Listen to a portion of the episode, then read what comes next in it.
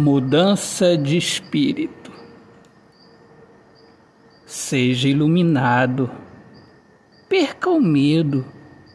Não perca a sabedoria. Para não correr o risco de agir sem pensar. O pensamento nos ilumina e a atitude nos transforma.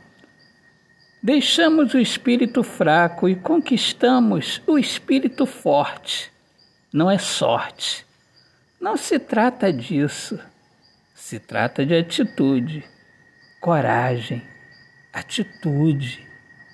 É o que forma o ser iluminado. Autor, poeta Alexandre Soares de Lima. Minhas amadas, meus amigos queridos, eu sou Alexandre Soares de Lima, poeta que fala sobre a importância de viver na luz do amor.